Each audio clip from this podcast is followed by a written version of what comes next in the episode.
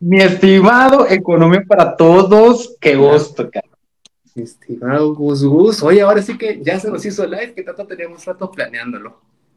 Oye, tenemos, pero rato, rato, rato que teníamos esta idea en la cabeza. y ya por fin. Ya sí, de meses, literalmente de meses planeando a ver cuándo y a ver cuándo y cuándo. Y no más no salió el live.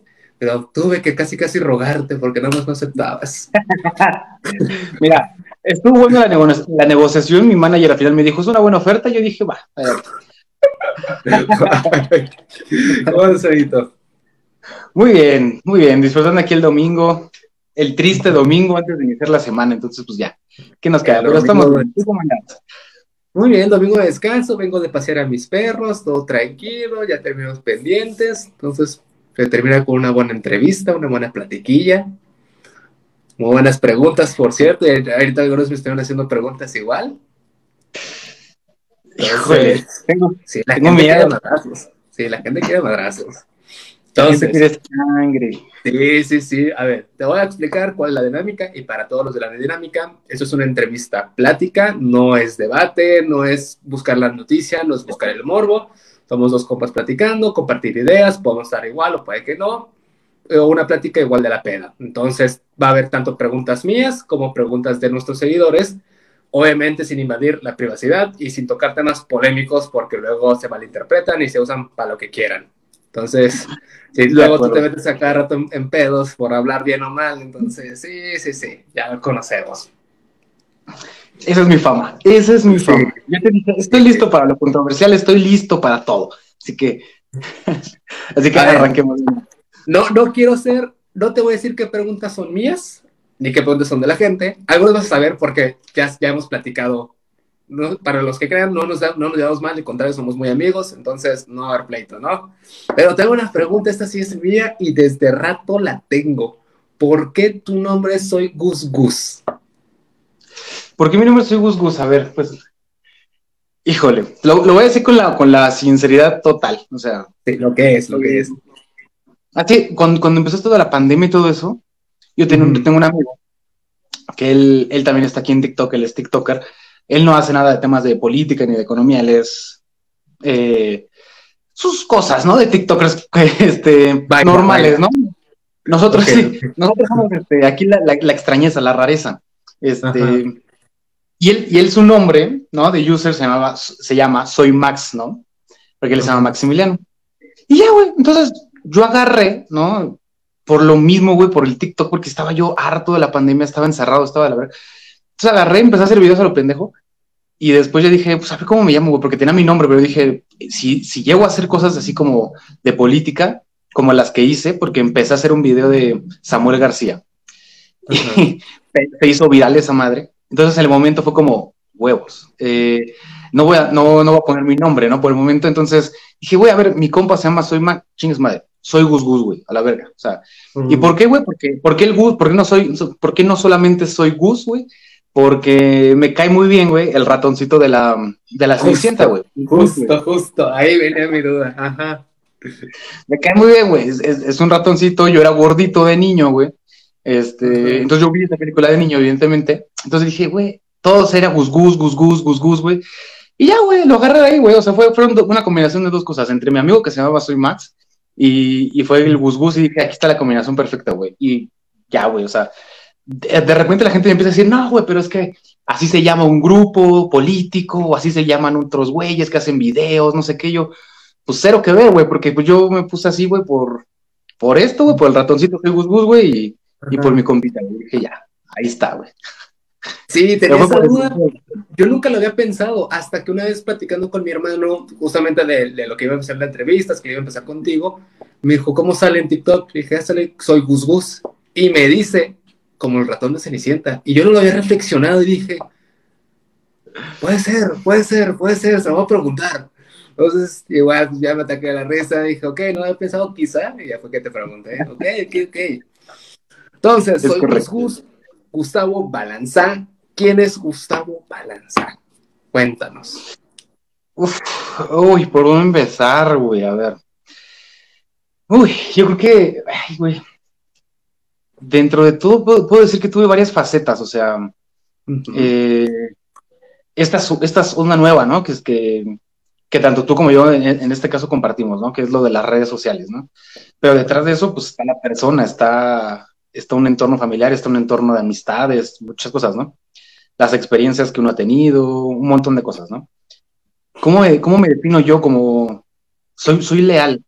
mis principios, yo me rijo por, por tres grandes principios. Uno es la lealtad. Para mí es lo primordial en un, en un ser humano. Si no tienes lealtad, no eres nadie, güey. No puedes sustentar tu palabra, no puedes sustentar tus hechos si no lo, si no concibes la lealtad como, como un día a día. Por otro lado, también en mi adolescencia, yo creo que entre, entre el paso entre la niñez y la adolescencia, nadie lo creía, nadie lo creía, pero yo era un, yo era un tipo muy, muy callado, muy introvertido, que no hablaba mucho, güey, o sea, no, no, no externaba sus opiniones, ¿no? Ahora dirán todos, ¿cómo, cómo, güey? si ahora este, te la vives este, haciendo videos, güey, en debates, etcétera. Y antes no, antes yo, me yo, era muy, un hombre muy callado, un joven muy callado, adolescente muy callado. Y hubo, y, pues te, te, llegan cosas, vives cosas en las cuales empiezas tú a, a levantar la voz, güey, ¿no? A mí me llegó la adolescencia y, y entre eso, entre un sentido en que yo pensaba o yo sentía que no coincide algo con lo que yo estaba viviendo con mi mundo, ¿no?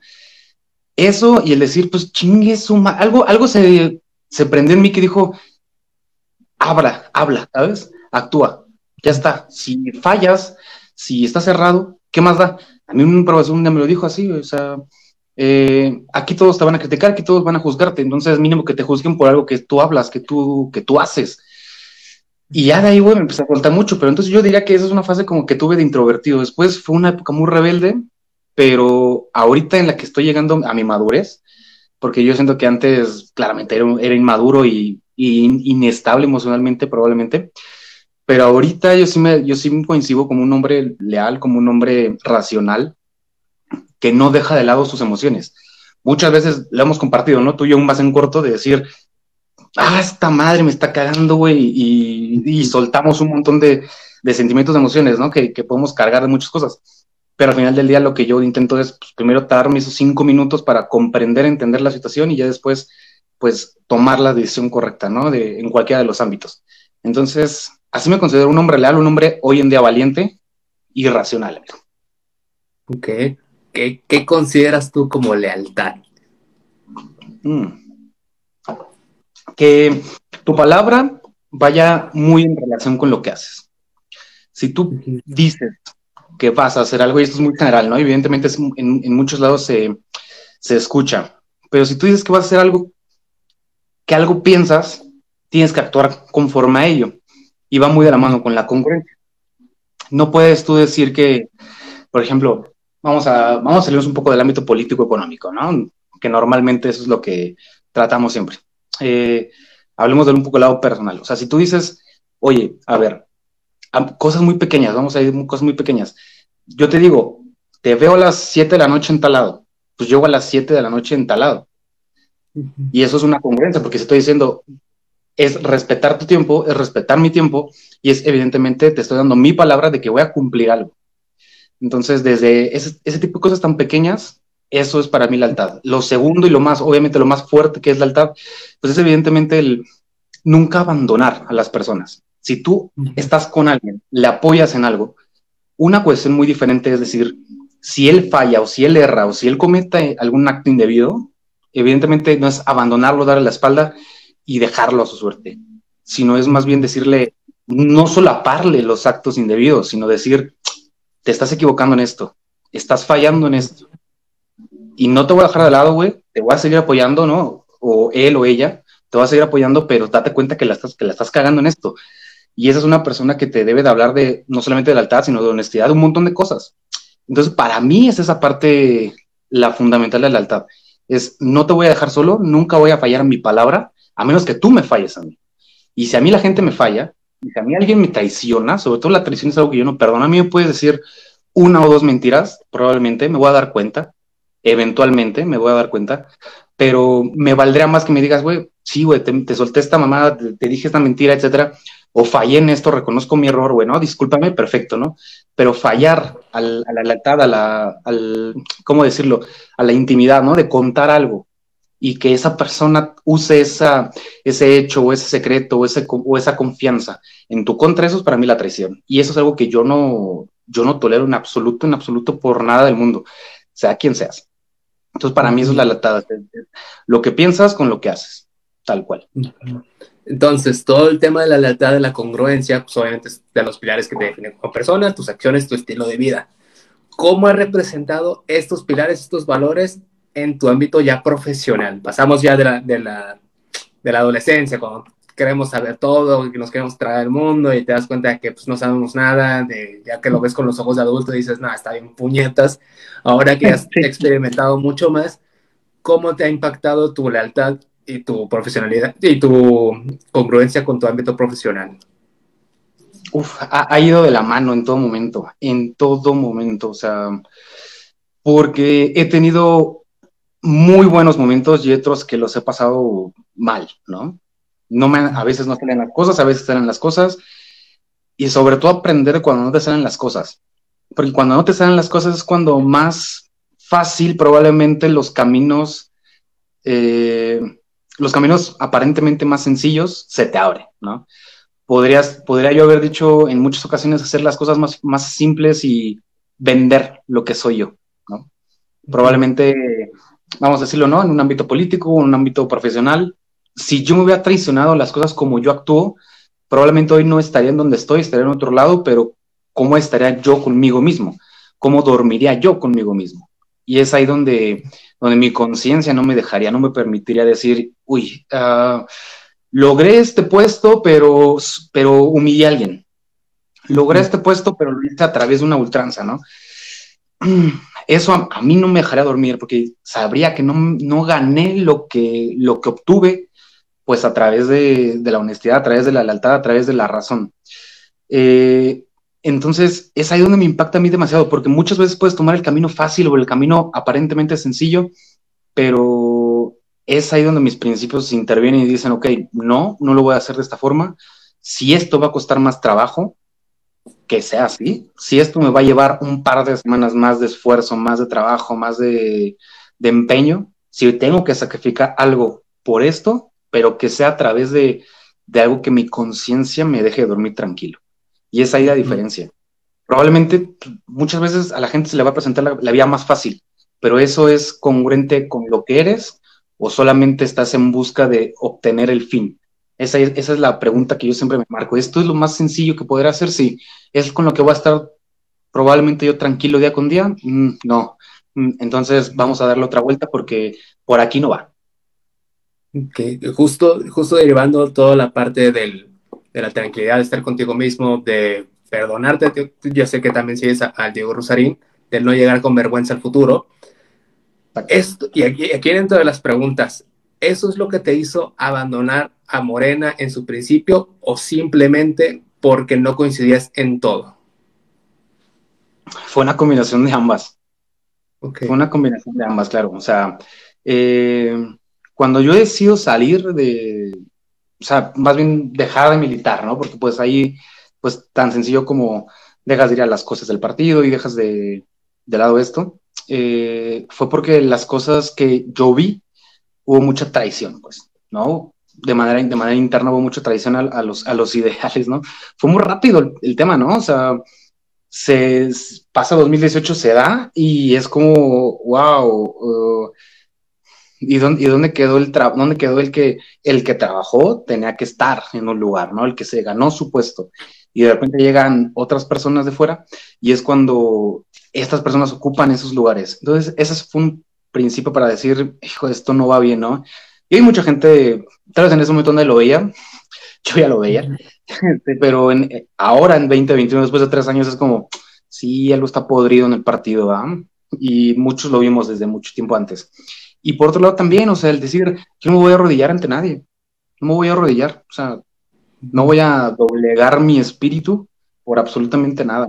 Y si en algo yo no creo, si en algo veo que no está haciendo bien, pues entonces ¿por qué voy a continuar en eso?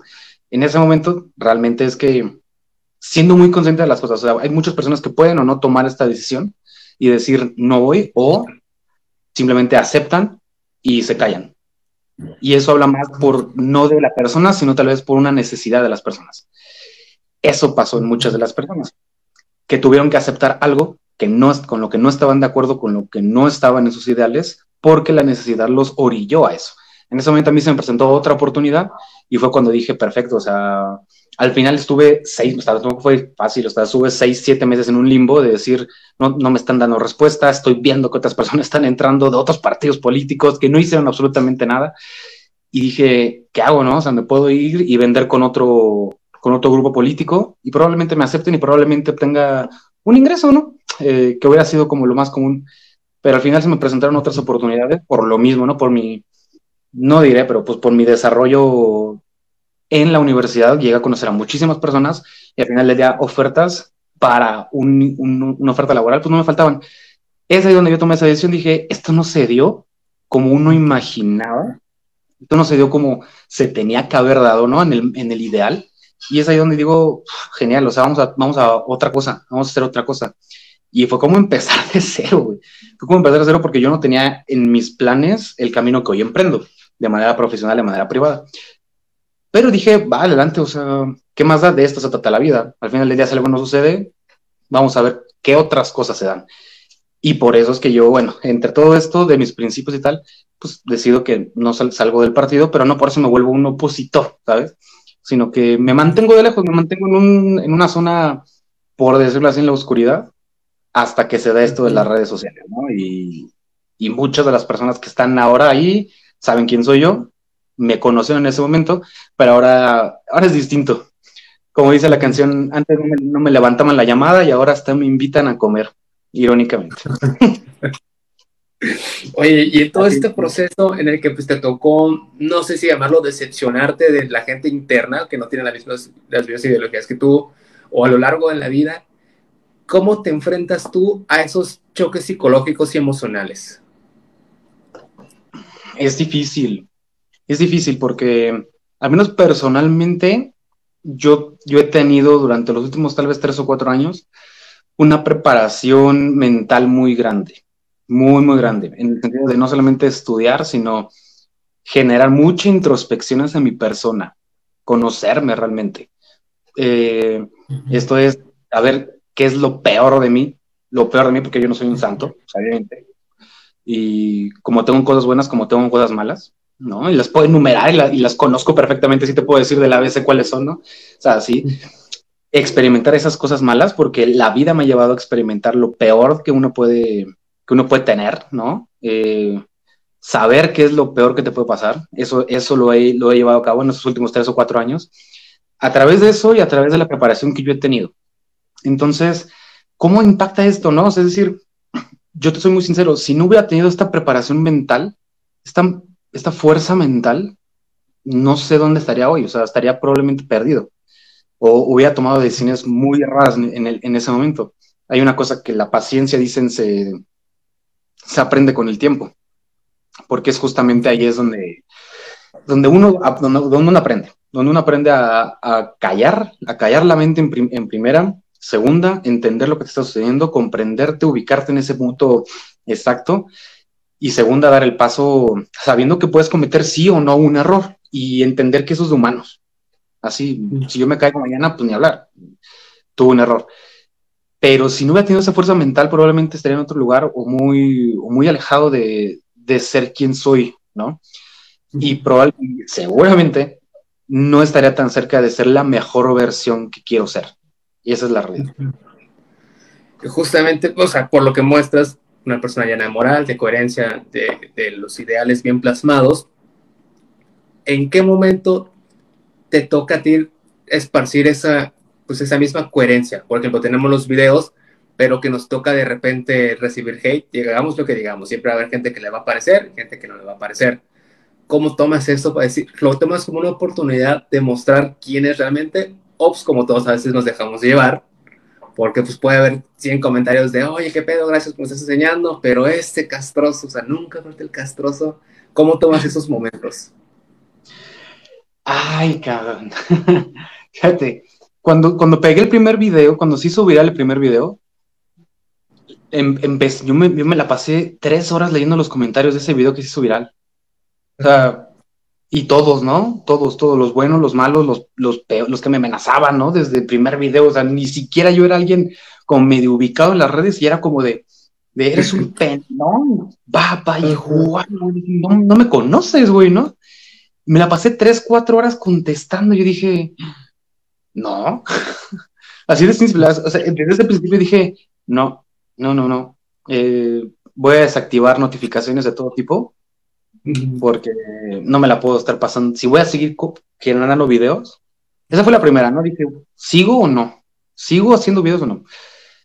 Ahí fue cuando, esa fue como la primera parada técnica, por así llamarlo. Desactivé los comentarios para que no me llegaran las notificaciones, ¿no? Y de repente, pues sí entro y veo los comentarios, ¿no? Ahora, híjole, de repente es difícil, güey, porque a veces no, no, te atacan al argumento, evidentemente atacan al, físico, atacan a la persona, atacan un mínimo error, ¿no? Una vez me tocó uno de los primeros videos, y es, seguidor mío, yo lo sigo a él, o sea, terminamos eh, siguiendo mutuamente, pero es un, es un físico matemático él.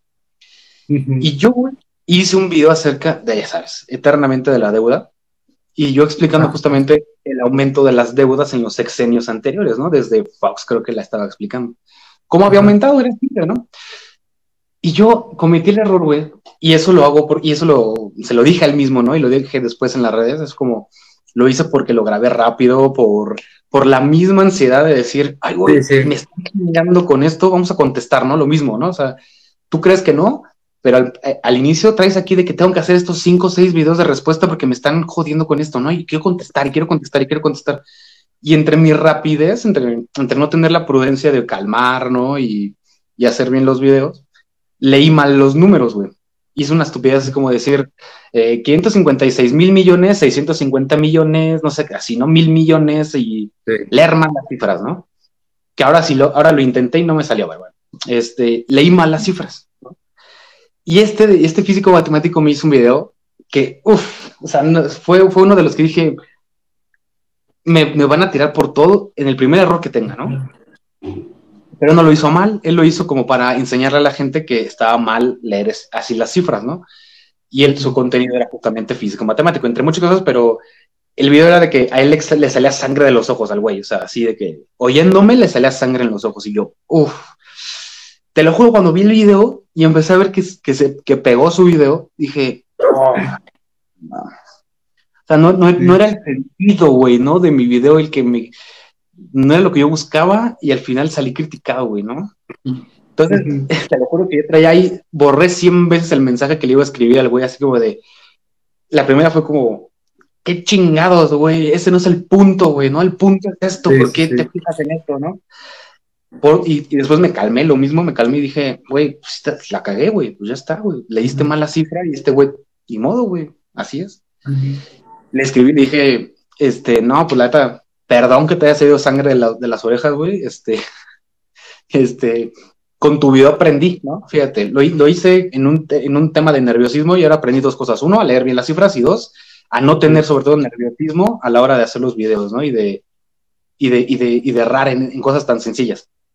Y el vato me dijo, no, güey, lo voy a borrar el video, no te preocupes, no lo hice a mal para que te cayera hate, ni mucho menos, este, lo hice más como en un tema de cómico, sarcástico, y al final se confundió la cosa, ¿no? Así pasa. Y ahí aprendí otra cosa, ¿no?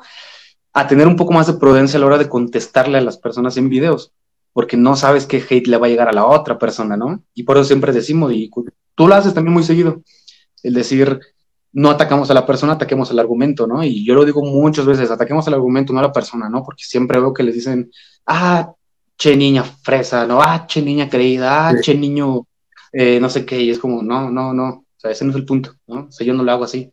Ataco el argumento, no la Pero dentro de todo eso, güey, siempre me extiendo, güey, pero dentro de todo eso, güey. Este, este, así es como ha funcionado, o sea, porque eh, eso aquí, en Twitter, en todas las redes sociales es lo mismo, o sea, siempre va a haber hate, siempre.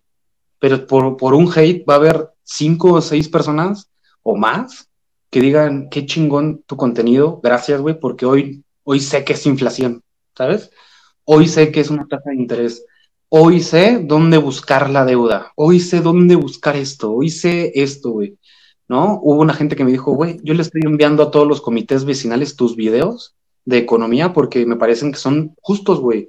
No dices ni una ni otra, dices, güey, esto es lo que está pasando, esta es la interpretación desde la visión teórica que yo tengo y, está bien, güey, ¿no? Y no te, no te paras en eso, sino dices otras cosas, ¿no? Los, los monetaristas dicen esto, los estos dicen lo otro, son diferentes y eso yo se los mando a la gente, la gente está aprendiendo contigo y yo, wow, güey, pues por esa gente vale la pena, no, no por el güey que me dice, este, ¿cuándo te vas a peinar, güey? ¿No? O, o, no me molesta, güey, porque pues obviamente, pues eso soy lo que soy, güey, ¿sabes? Es como eh, la misma, el, el, mismo trabajo mental que yo he tenido, la misma, sí, la misma instrucción mental que yo he tenido me ha hecho decir, güey, es, una, es un argumento algo banal, algo físico, güey. y este, cuando, cuando me humillen teóricamente, cuando me humillen intelectualmente, probablemente me sienta mal y en segunda me motive a, estudiar más. Y por eso yo digo, pues en algún momento alguien me va a humillar, güey, y ya está, güey, está así de simple, güey, es como, no, no, no voy a ganar en todas las veces.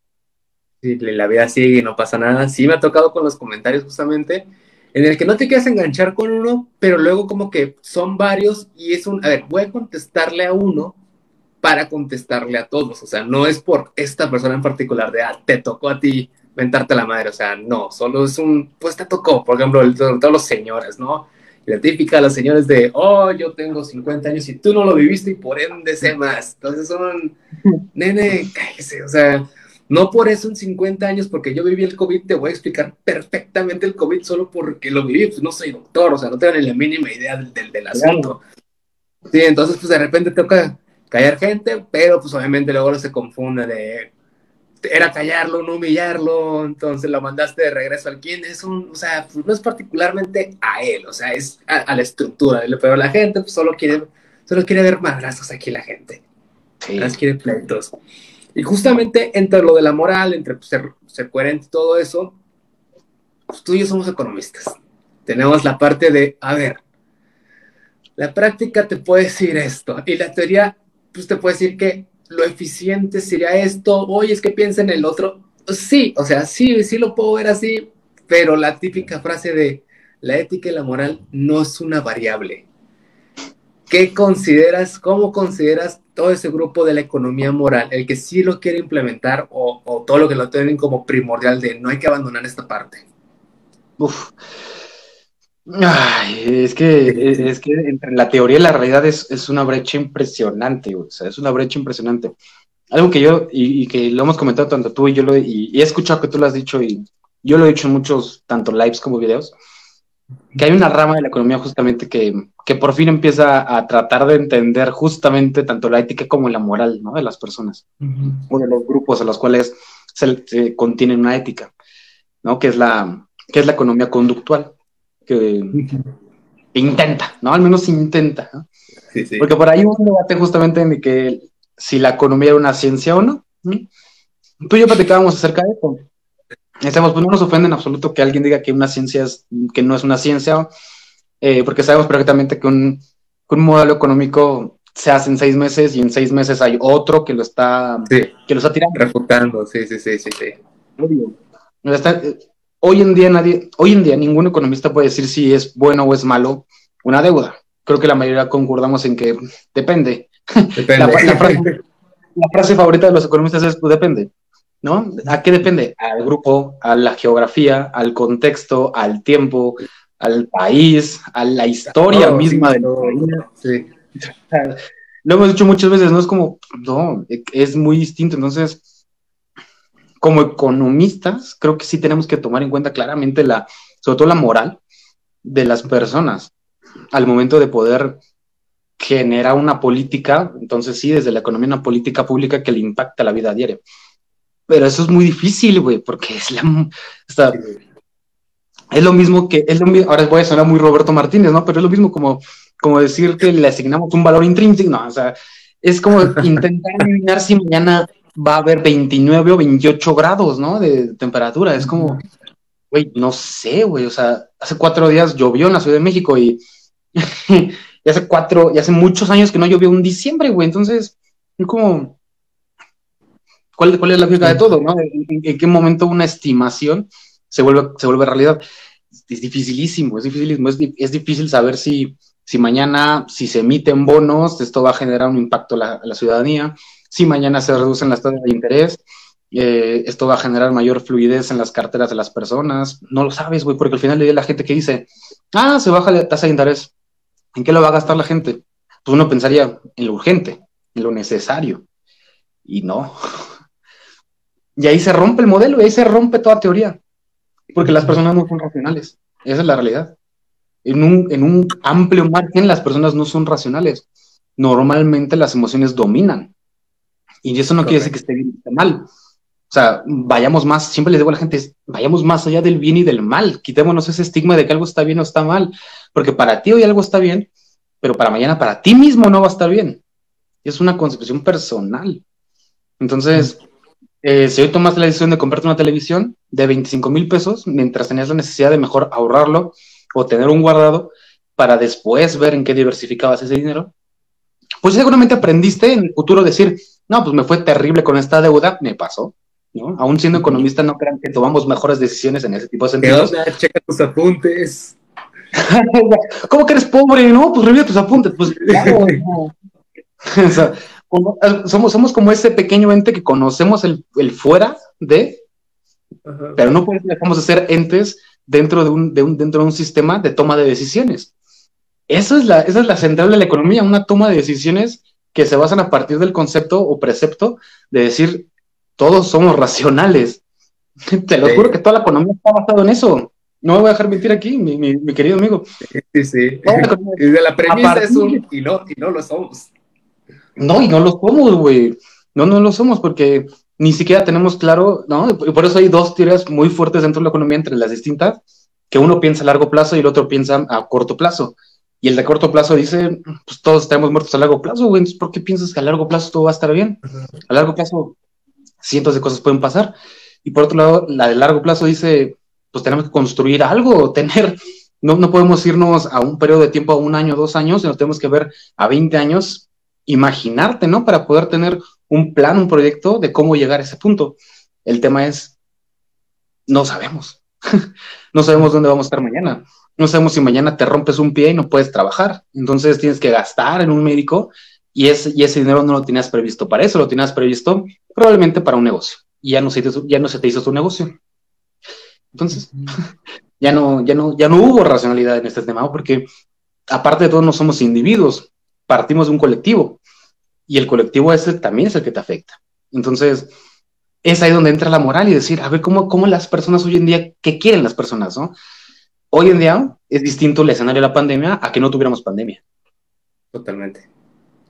Entonces, la moral de las personas es distinta porque hoy la moral de las personas es, necesito salir adelante, necesito generar dinero, necesito generar otro tipo de ámbitos para poder llegar ¿no? a un bienestar o a cubrir el bienestar, la curva de bienestar mía a distinción de que en 2017 o 2016, ¿no? Hablando de una normalidad, hablando de que no, hay, no había pandemia, probablemente las personas tenían una visión distinta a las cosas.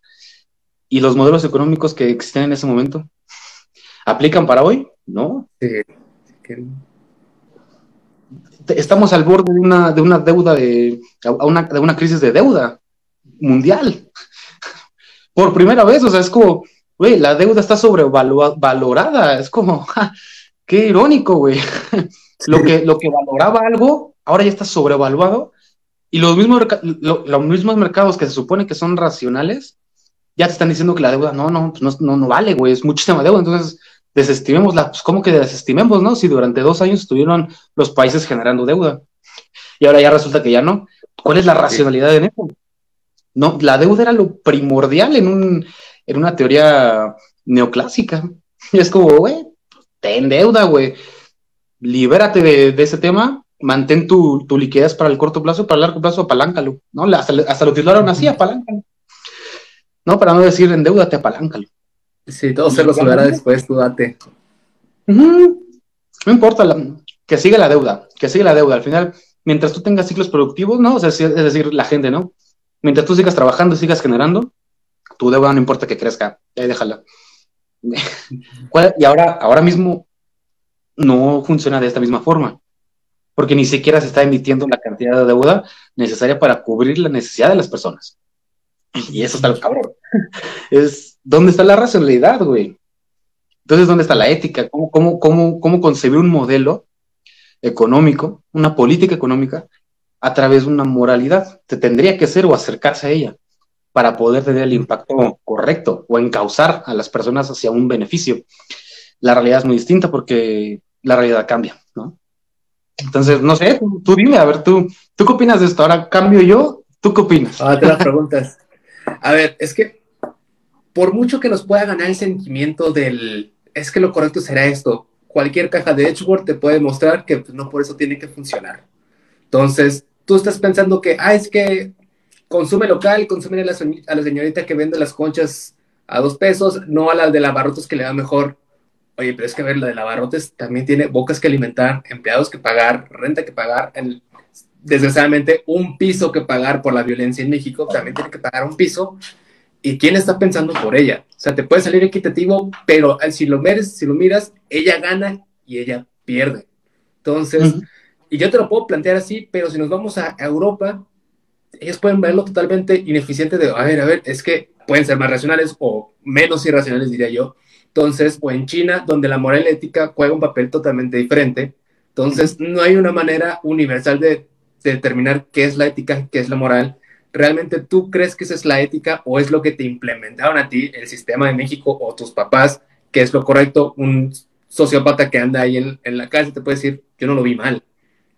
¿Y, quién, ¿Y cómo le puedes decir que está mal? O sea, ¿qué está bien y qué está mal? Lo que la ley diga, pues es solo porque un grupo de gente lo determinó, pero otro grupo de gente te puede decir, no, pues yo lo vi chido, o sea, ahí está el régimen nazi, por ejemplo. Es un güey, está toda madre, o sea, ¿por qué no? Y ahorita mucha gente dice, es que hay sobre, sobrepoblación alguien tuvo la solución, entre demasiadas comillas, y se lo lincharon y, salió un meme de que están está asesinando a varios caballos salvajes por la sobrepoblación y alguien puso justamente eso de deberían ser los humanos y alguien le contestó, pues en la Segunda Guerra Mundial alguien lo propuso y se ofendieron.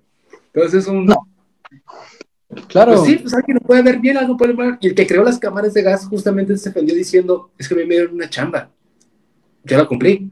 Y no lo vio mal porque él fue criado para obedecer órdenes. Entonces, pues la gente no se pone a pensar el hasta qué parte te está hablando tus valores y quieres implementárselo a la de a huevo a la otra persona. Y es donde pues, un modelo no puede, no puede, imagínate que estás en R poniendo todas las variables, y, o viste la de Spider-Man, la de la última. Sí, sí, es como si con el Doctor Strange estás haciendo el conjuro, pero tienes que poner las 7 mil millones de personas, pero esta persona quiere esto, pero esta persona quiere pues no se puede, o sea, tienes que hacer algo universal que obviamente va a tirar para un lado o va a tirar para el otro. Y como dices, llega una pandemia, bueno, hay que volverlo a adaptar. Hoy es que ahora salió la siguiente variable, hay que volverlo a adaptar. Hoy es que ahora esto, pues todos los días pasa algo nuevo. Nadie, si todos fuéramos la misma persona al día siguiente, pues nadie avanzaría. no, no habría un progreso social ni histórico, o sea, todos los días somos alguien diferente para bien o para mal. Entonces, ¿cómo la gente quiere que seamos, por ejemplo, una ciencia exacta cuando ni siquiera tú sabes lo que quieres. O sea, usualmente la gente ni sabe quién es como persona. Y, por ejemplo, aquí citando otra vez al Diego Rosarín, porque yo soy mega fan del Diego Rosarín, de su frase del por, ¿por qué crees lo que crees? Que muchos ya la agarran de, ay, la típica frase, güey, ponte a pensar un poco en esa frase. Y se la andaba platicando a, a Eli ayer, de la gente se lo toma burla, pero realmente es un, ¿por qué crees que comiste el pastel? Ay, pues se me antojó. ¿realmente crees que se te antojó? Entonces ya está la parte de la teoría conductual de que antes de que tu cerebro procese que tenías el antojo, algo más ya había pasado. Entonces tú estás reaccionando a algo, a algún estímulo que ni te diste cuenta. Exacto. Entonces, con un modelo así, ¿cómo quieres que nosotros seamos exactos? Entonces, como que la gente es un hijo, a ver, ni, ni sabes qué es economía. O sea, me estás pidiendo algo que ni siquiera tú seas capaz de controlar por ti mismo. Justo, güey, o sea, desde las primeras teorías, ¿no? Desde Adam Smith. O sea, Adam Smith, digo, no, no es que su mejor libro para mí no es La riqueza de las naciones, para mí el mejor libro es este Teoría de los valores morales, ¿no? Para mí es el mejor libro de Adam Smith. Sí, totalmente infravalorado. Y sí, sí, súper infravalorado, Y es ahí donde nace el mito de la mano invisible, ¿no? Que es como... la explicación que la gente no leyó después de lo de la mano invisible. Es terrible, es terrible la Es lo mismo que es, como muere Adam Smith, muere Carlos Marx, y con él mueren las reales interpretaciones de lo que él, de lo que él quiso decir. Porque ya entonces viene, decir, ya viene alguien después de 50 años que dijo, ah, es que lo, Marx quiso decir. Y después alguien escuchó a este y dijo, lo que él quiso decir de la interpretación de Marx fue esto. Y empieza así. Lo mismo sucedió con Adam Smith, la mano invisible, el mercado se va a regular solo. No, no, no, no. Porque un teléfono descompuesto. Horrible, porque volvemos a la misma, ¿no? Adam Smith, ¿cuál fue la gran premisa? La razón, güey. la racionalidad. Sí, sí. Y, no es por ofender a los libertarios, pero justamente es de que el mercado se regula, porque el padre del colombiano dijo, sí, mijo, pero después de los créditos, sí y solo sí el humano es racional, está bajo la ética, entonces ponte, pues, lee, lo que pasó después. O sea, no es porque fuera así. Y se quedaron nada más, ahora sí con la, con, como las noticias, con el... Sí, sí, sí. sí, con sí, sí, sí, con el pie de página, casi, casi. Exacto, justo, justo. O sea, entonces, es lo que les digo a ellos, es como, no, no, toda, todo, todo lo que se ha interpretado a través de esto, pues ha sido falsas interpretaciones, ¿no? ¿Por qué? Porque se entienden a través de, un, de un, sesgo, que esto lo podemos tener todos, un sesgo en, en todo sentido, o sea, justo lo que, a mí también me gusta otra frase de Diego Rosario, ¿no? Que dice, este, si tú te crees, si, si crees que después de leer algo más bien, si tú no, si no, si tú no cambias después de leer algo, entonces o eres muy pendejo o estás leyendo más de lo mismo.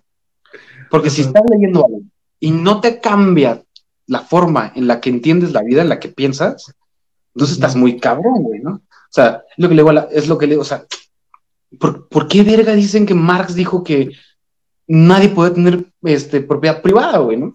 Es como, no, eh, no, va por ahí. De hecho, o sea, si fueran tan críticos, es, lo que siempre decimos, para criticar algo, pues tienes que estudiarlo, güey. Los, los verdaderos críticos de Marx leyeron todas las obras de Marx, y no una vez, tres veces. Para ser un crítico de Adam Smith, pues tienes que leer todas sus obras, para de Piketty, todas sus obras, de, o de Schopenhauer, de Foucault, de todos, güey para decir, pues sí está mal por esto, güey, ¿no? Porque si lo contrasto con esto, pues bajo mi sesgo, ¿no? Bajo mi forma de pensar, pues está, está, raro, está raro y ya está, ¿no? Pero es lo que yo digo, todo se basa en que seamos seres racionales y no lo somos. Y no lo somos porque justo lo que decías, ¿no? ¿Tú crees que lo pensaste antes o hubo algo que sucedió previo a que, a que llegara tu consciente? Y probablemente llegó un instinto. Y ese instinto viene de una memoria y de la, y de la memoria de que ni siquiera hay una memoria consciente y otra inconsciente. Y para, para identificar eso, pues, es un trabajo de introspección muy grande para decir, sí, elegí esto, güey, porque de niño, güey, se me educó a que esto era lo mejor, güey, ¿no? Y de ahí se me hizo un patrón de hacer esto, esto, esto, ¿no? Y eso sería un ejemplo de un pastel. Ahora, ¿por qué tomas las decisiones que tomas? Es como, ¿por qué te gusta el, tipo de perfil de mujer que te gusta? ¿O por qué te gusta el tipo de perfil de hombre que te gusta? ¿O por qué eh, decidiste que era mejor dedicarte a la economía y no dedicarte a la medicina? ¿O no dedicarte a la arquitectura?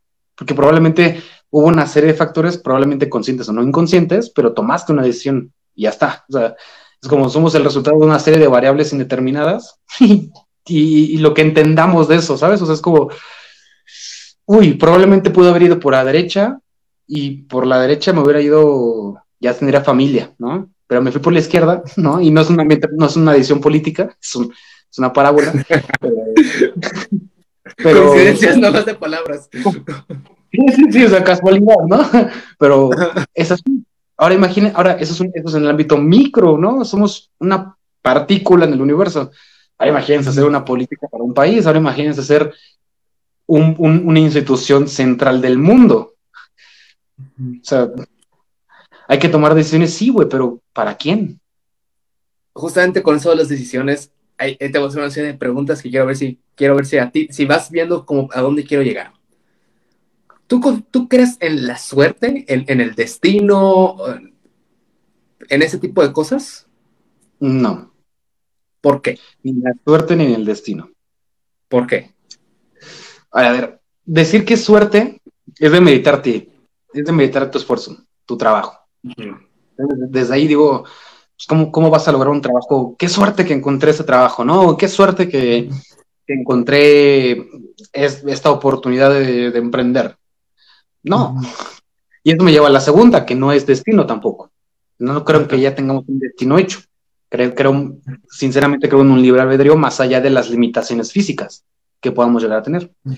Y estructurales, que, esto es obviamente inevitable decirlo. Siempre lo voy a decir y lo voy a recalcar así les duela a muchas otras personas. Estamos en una estructura. El tema es, ¿por qué no creo en eso? ¿Por qué no creo que ya nuestro destino está pactado? O ya tenemos, más allá de que tengo la, aparte de esto, más allá de que tengo la creencia de, un, de un ser mayor a nosotros, ¿no? O sea, que no, no le quiero llamar a Dios porque sé que puede haber aquí distintas creencias. Como ustedes lo determinan, esta fuerza mayor universal, pues yo también creo en una fuerza mayor universal. Probablemente muy distinta a, la, a las instituciones religiosas, muy, muy distinta. Pero no creo en el destino, no creo en, en, en la suerte. Yo creo más en, en, tu haber y en que existen dos, dos paralelos muy, muy marcados en, uno. Tanto lo que tú decides hacer, que es tus herramientas, tu alcance, asimismo tus limitaciones, ¿no? Y hacer lo mayor o lo mejor para el progreso a través de estas limitaciones que uno puede llegar a tener, pero tienes la mente para ser, digamos, libre, ¿no? Entre comillas, libre otra vez porque evidentemente vas a tener el sesgo de estas limitaciones físicas, ¿no? Pero que al final se pueden derrumbar con la, haciendo más consciente, ¿no? De, de tu persona. O puedes irlas quitando de tu persona. Pero evidentemente tampoco creo, y por ahora, ¿por qué no creo en el destino? Porque es lo mismo, o sea, sería, sería restarle importancia a las facultades humanas, a la facultad del ser humano, con la que, con la que fuimos tanto brindada como, como generada por uno mismo. El ser humano, el ser humano es la especie más débil, yo creo que existe del mundo. Sin más, o sea, no podemos volar, güey. No podemos pelear con ningún animal terrestre distinto, nos hace pedazos, pues así mano a mano, ¿no? Sin una herramienta. Físicamente, no, somos los más rápidos, no somos los más fuertes, no somos los más grandes, no aguantamos un debajo pato nos rompe la madre, un pato salvaje nos rompe la madre. Tal cual, güey. Sí, un, zorro, ya quiero ver un zorro hambriento, ¿no? Un zorro salvaje contra un humano. Le ganas a uno, no a dos, güey. Y ya está. ni siquiera ponérnoslo, o sea, físicamente tenemos estas limitaciones muy grandes lo que los hizo sobreponernos, y si, hubiéramos, y si en ese momento hubiéramos dicho, ah, el destino del ser humano es, es la extinción, porque ese era lo, lo vivimos en el tiempo de, un mamut, este, este, ser humano evolucionó a través de mil variables, ¿no? No fue una cadena, ¿no? Fueron mil variables en la cual resultó que nosotros hoy estemos aquí, ¿no? Y logramos ser, la, ser, ser esta raza superior o, o, no sé, superior, ¿no? Pero que al menos eh, dominante no sé si esto después de miles de años cambie, pero dominante. ¿Por qué? Por la mente, porque supimos utilizar nuestras herramientas, supimos utilizar nuestras facultades mentales para establecernos. Supimos utilizar el fuego, supimos utilizar la madera y después el, saber eh, malear el, hierro para hacer tanto herramientas como construcciones, etcétera, pues nos dio progreso y nos, y nos elevó por encima de, de las distintas razas animales que existen. Entonces, es ahí donde yo digo, no, el ser humano no puede tener un destino, porque si lo lógico, lo racional hubiera jugado en ese sentido, y, y, y, en el sentido me refiero a apoyar el tema destino, entonces el ser humano como tal, pues estaba destinado a extinción, y no, no fue así. Fue que el ser humano logró superpoderse a través de la mente, a través de la generación misma de herramientas para establecerse como una sociedad, como una estructura, que ya después, a través de, la, a través de ese mismo progreso, se estructuraron otro tipo de cosas sociales, económicas, ideológicas, que nos tienen aquí en que decir que el echaleganismo tampoco es la solución, o sea, nunca va a ser la, la parte en la cual pues, le echas ganas y vas a salir de tu situación de pobreza, cero que ver, ¿no? o sea, no, no va por ahí. Pero claramente tu destino, no, si naces pobre, tu destino no va a ser necesariamente ser pobre, güey. Pero tampoco te compres el, el, el, cuento, ¿no? La novela de que vas a, ya vas a ser el próximo Steve Jobs, güey. Puedes. Sí, sí, pero la probabilidad está. Sí, sí, sí, sí, pero. Nunca exacto, cero. Pero no, exacto, sí, nunca va a ser cero. Exacto, exacto, nunca va a ser cero, nunca va a ser nula, pero vas a ser la excepción, güey. Vas a ser dentro de este gráfico de dispersión. Para quien no sabe qué es un gráfico de dispersión, pues es una, es una gráfica con un chingo de puntos, ¿no? Conforme a valores. Así, que está hasta allá. Sí, sí, la mayoría está aquí concentrada en el centro, ¿no? Aquí en el centro, y, aquí está el punto que sobresalió y que logró ser el, multimillonario, ¿no? Y, en eso se basa el echeleganismo, pero bueno, eso es otra cosa, ¿no? Pero respondiendo a eso, pues por eso no creo ni en la suerte ni en el, ni en el destino. Entonces, tú puedes decir que la suerte, el destino, la coincidencia, solo es el resultado de la toma de decisiones pues, de los diferentes individuos en conjunto, ¿no? Porque tus decisiones sumadas con la decisión del camionero que no te atropelló en la mañana, da el resultado a que tú llegas al trabajo. Entonces, ¿en qué medida vamos a usar como el multiplicador keynesiano de en qué medida tus acciones afectan a cierta cantidad de gente? Todos lo sabemos, o sea, por ejemplo, no es lo mismo que una decisión de, no sé, de Hitler, pues afectaba a millones, ¿no? Por su tipo de decisiones, o por ejemplo, un caso más cercano, Trump, si se amanecía de malas, con un tweet negativo a México, nos hacía desmadre en la bolsa, porque el güey se amaneció malas, quizás comió algo pesado y ya nos hizo un cagadero. Entonces estamos de acuerdo que la, dependiendo de la persona, influye más. Tú sabiendo que, por ejemplo, alguien del Estado tiene mayor impacto, ¿qué tanto, ¿qué tanto crees, y es parte de las preguntas que hay, que las decisiones del gobierno afectan el día a día de todas las personas en conjunto, tanto económica como socialmente? Caso de México. Sí, de México. Sí. Yo diría que en un. Si ponemos, lo ponemos en un porcentaje, yo diría que en un 80% en un 80% lo que diga Andrés Manuel, o sea, siendo muy honesto. Para todos. Esto no es para solamente para los, la gente que lo sigue, la gente que lo apoya, es ni para la gente que lo odia. O sea, es, para la gente hasta que está en el medio, pues, porque si mañana el presidente dice que, no sé, que, alguna cosa, ¿no? Ah, que diga, a finales de febrero van a llover los cerdos. Así, va a haber una, va a haber una lluvia de cerdos. Híjole, probablemente haya quien lo crea, ¿sabes? Sí. O sea, ahí va a haber quien lo crea. Y, lo peor es que va a haber consecuencias, porque es un impacto muy grande. El, ejemplo es burdo, evidentemente, pero es, el impacto que tiene hoy en, hoy en día Andrés Manuel. Hoy Andrés Manuel mueve todo, mueve todo. No sé si por por tanto él, no sé si 100% por él, que creo que sería un error mío decir que 100% por él, pero en un 80% por él y un 20% en que no ha habido hoy otra persona, grupo, eh, como quieran llamarlo, colectivo, que, que, pueda dar una segunda opción o una carta distinta. Entonces, Sí, hoy, sí tiene hoy, hoy mucho impacto y mucho influye en él, mucho influye en él, para bien o para mal, pero mucho influye en él. Lo mejor es que todos están pendientes hoy en la política mexicana, todos. Una ventaja. O sea, eso es, es, es, una ventaja tremenda. Segunda, que yo creo que, este, y para mí eso es lo, eso es lo fundamental, Andrés Manuel. Podemos debatir si sus obras, podemos debatir si las políticas, si bien o mal, etcétera, o si marcan un progreso o no. Pero para mí que ella ponga a hablar a todos de política México, ya es, lo mejor que se pudo haber hecho en mucho tiempo. ¿Por qué? Porque venimos de un año antes, ¿no? De un presidente que decía algo y nadie lo pelaba.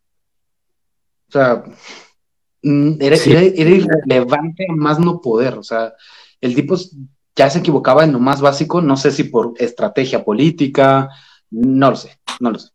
Ojalá supiera por qué decía que que, que cinco, que, que, tres minutos era más que cinco o cosas así, ¿no? O sea, no sé.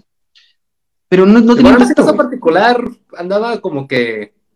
Ah, no andaba en sus cinco, no andaba... Sí, no, andaba. En sus cinco sentidos, sí, sí, sí, no. no, no. Cuando confías que tú sorpresa.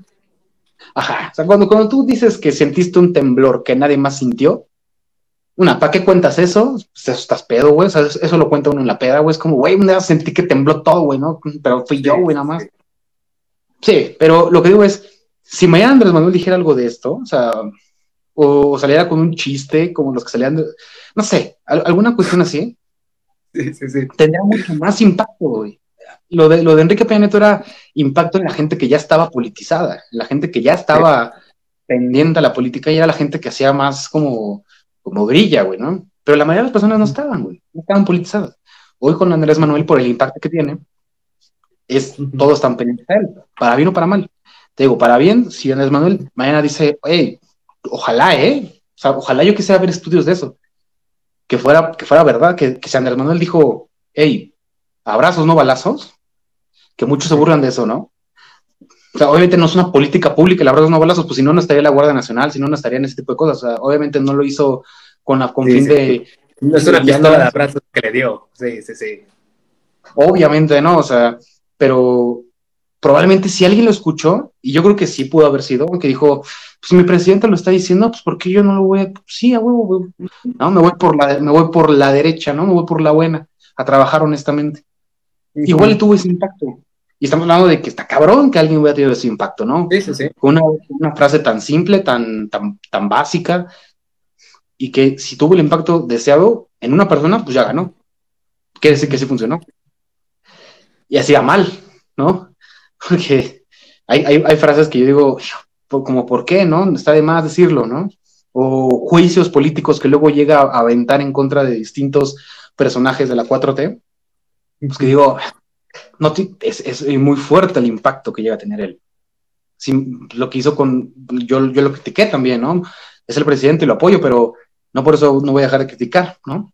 Hoy por fin muchos dicen hay que ser autocríticos, vaya, tardaron cuatro años, pero el, hecho es, no, no puedes salir y, meter a la guillotina a alguien de tu que ha hecho una labor increíble, como fue el tema de Santiago Nieto. O sea, de un del otro lo metiste a la guillotina pública y tuvo el impacto tal cual. De un del otro Santiago Nieto era apoyado y al otro día ya no.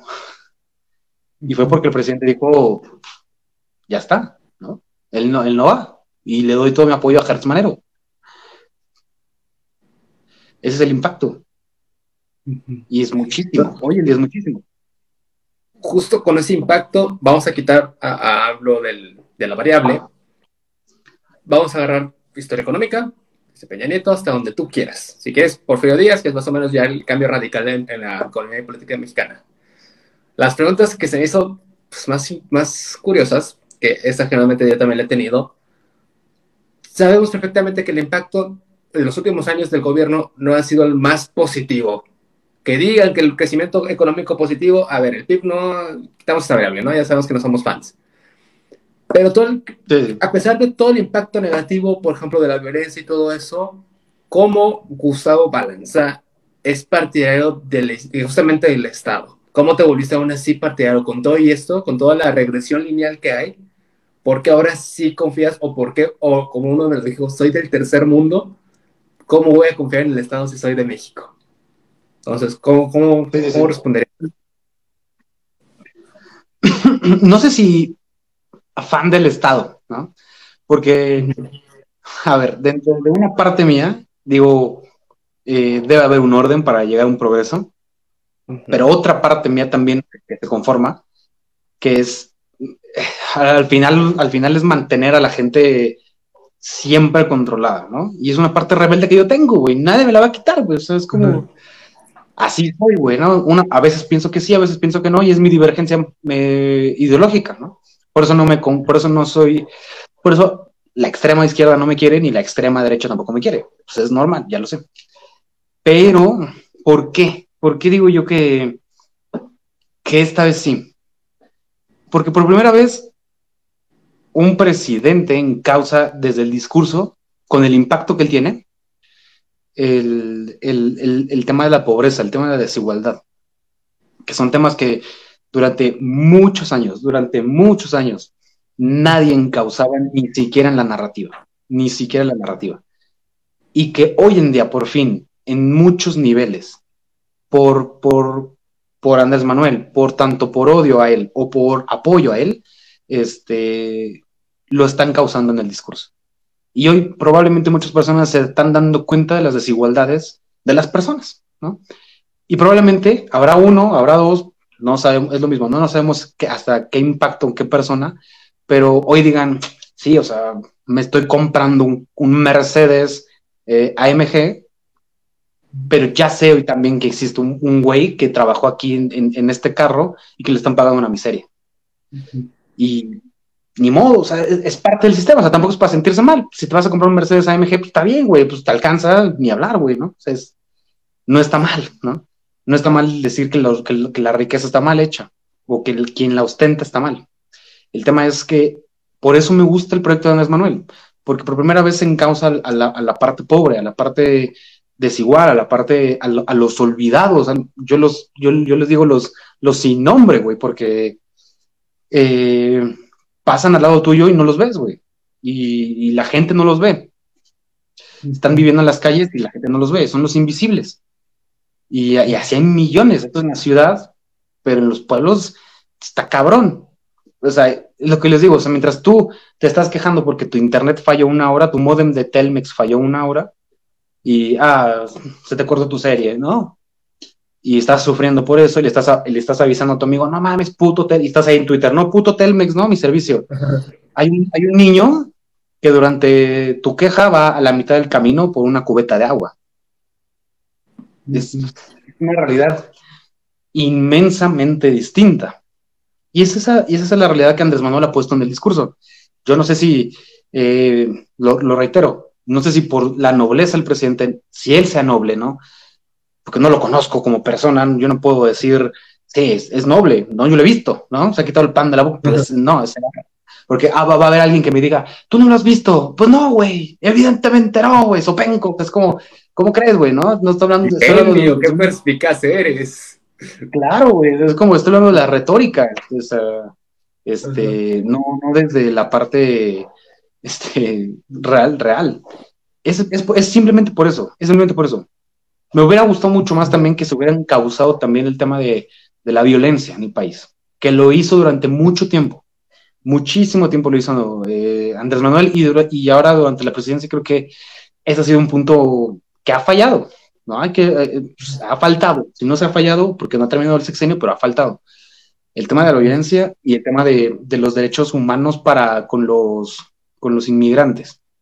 Porque yo también soy una de las personas que cree que no, no es congruente decir que queremos que Estados Unidos, este, que Estados Unidos no trate mal a los migrantes, a nuestros paisanos, ¿no?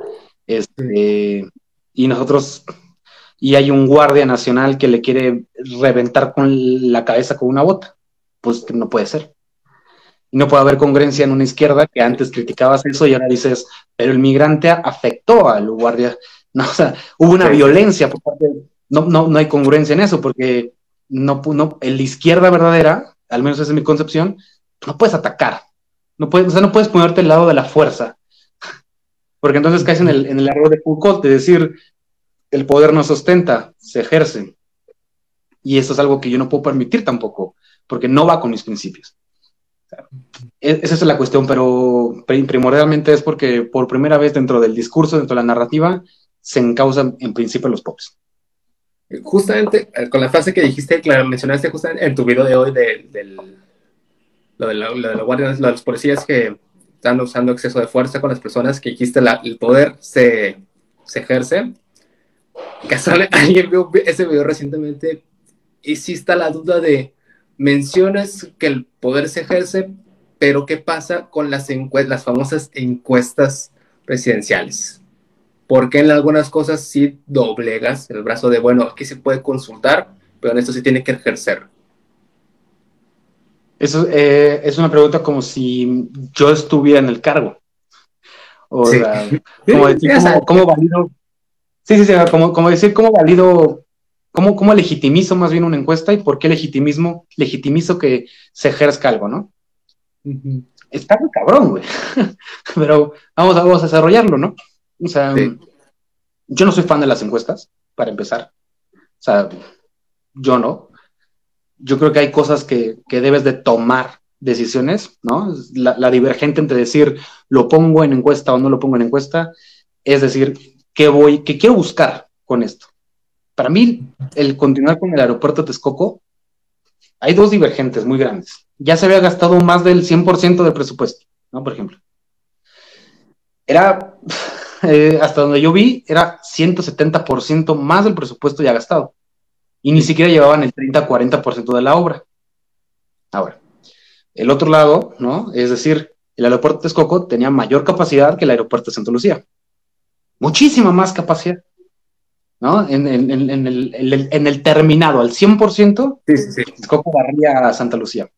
Ahora, el otro, ¿no? A la largo plazo, ¿cuál cuesta más mantenerlo? Costaba más Texcoco, simplemente por los vidrios. simplemente por esto costaba mucho más. El otro lado de Santa Lucía es las distancias. Es, más, es más, más larga la distancia entre Santa Lucía y Texcoco. Se tenía un proyecto paralelo para Texcoco, se tiene otro proyecto de tren para Santa Lucía, o sea, es una toma de decisiones en las cuales seguramente hay mayor detalle en esto, o sea, lo estamos hablando de manera muy general, ¿no? Pero, o sea, obviamente hay números, obviamente hay exactitud en ese tipo de cosas, pero en ese tema, tú mandas al especialista, ¿no? Se supone que tú tienes un equipo, evidentemente, o sea, ya ya podemos decir que una persona toma el 100% de las decisiones, imposible, ¿no? En un país menos. Estamos de acuerdo en que no tomas ni siquiera tú tus propias decisiones de repente. o sea, este, en este caso yo creo que ese tipo de cosas no se consultan, se hacen, porque si, si, si los números están indicando que tanto al corto como al largo plazo no, no hay un progreso, no hay un beneficio, ya está, no hay más. ahí donde tienes que ejercer las cuestiones.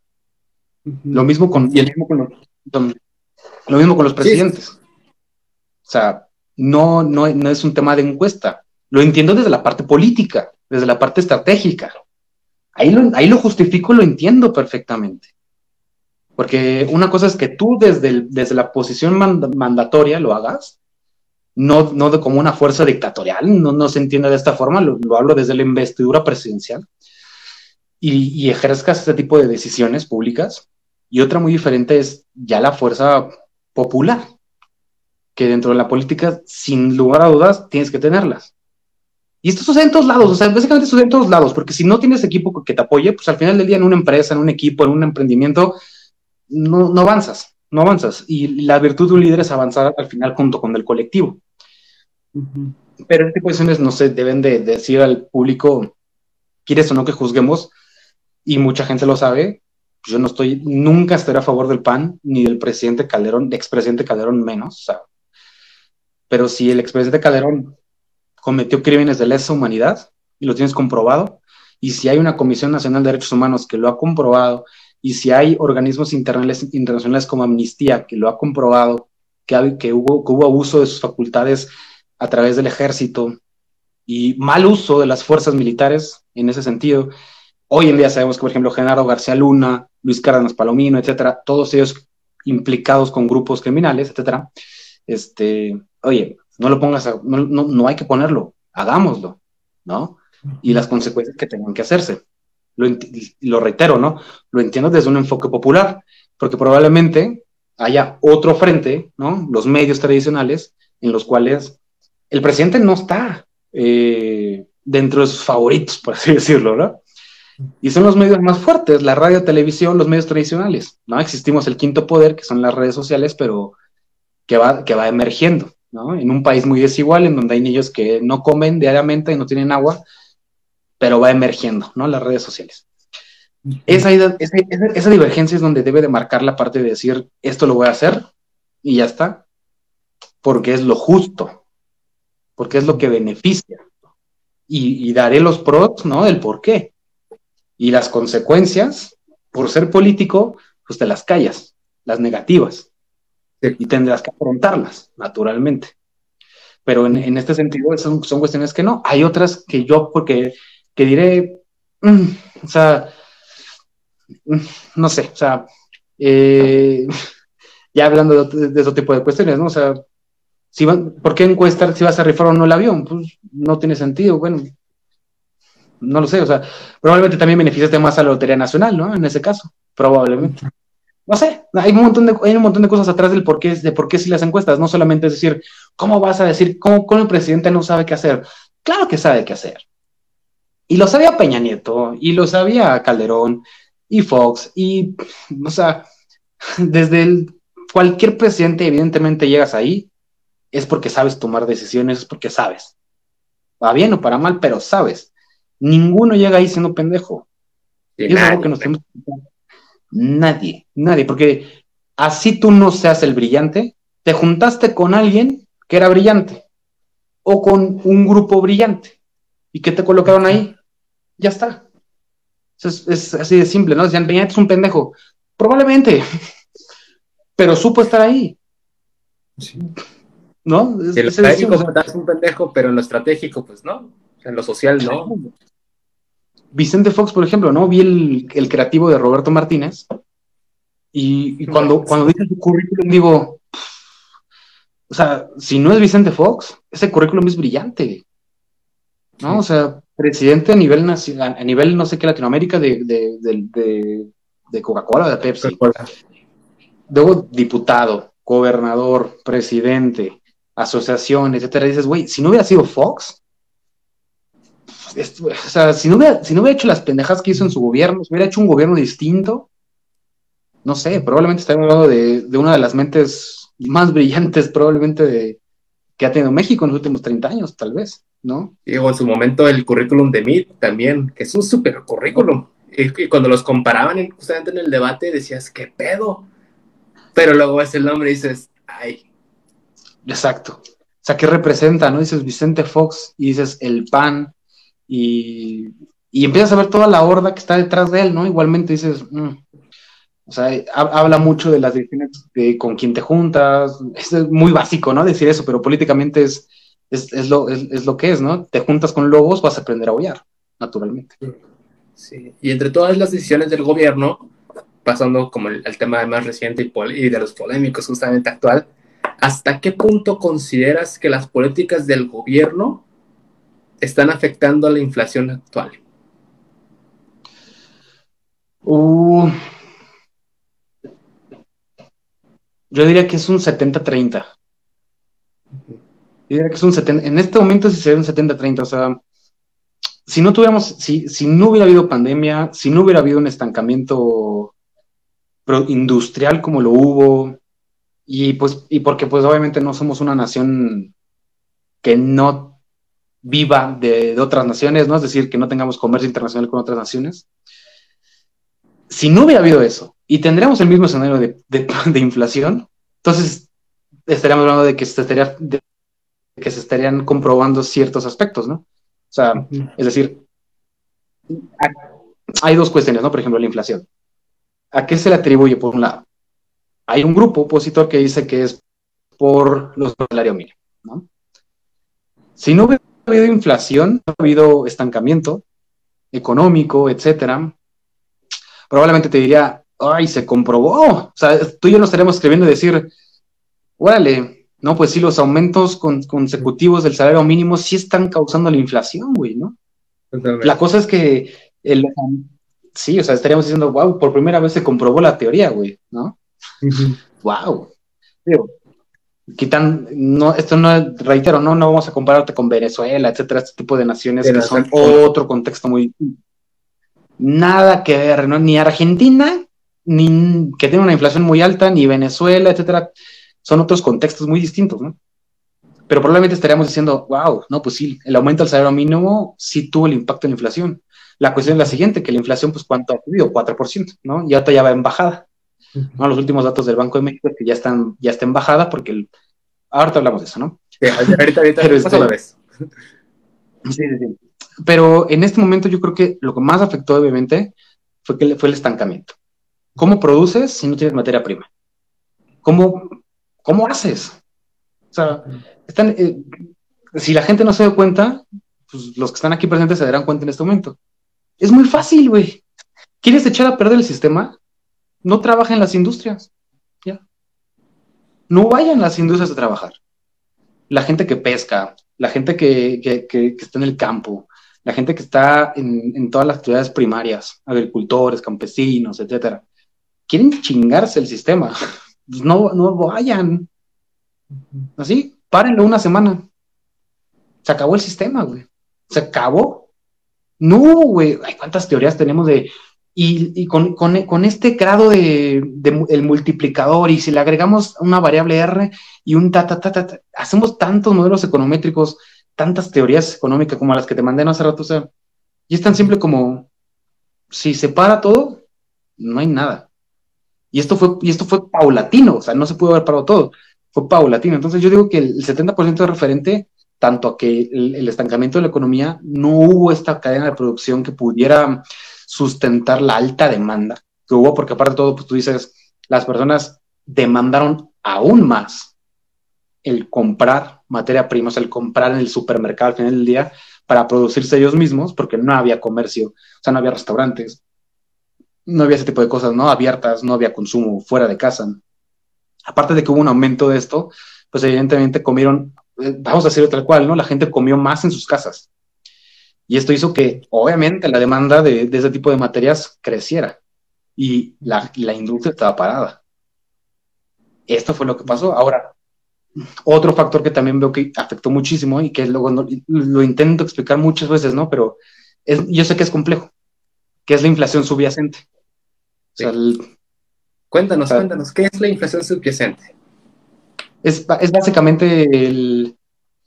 Es básicamente, este, si, vamos a decirlo así, si sube la gasolina, sube todo, ¿no?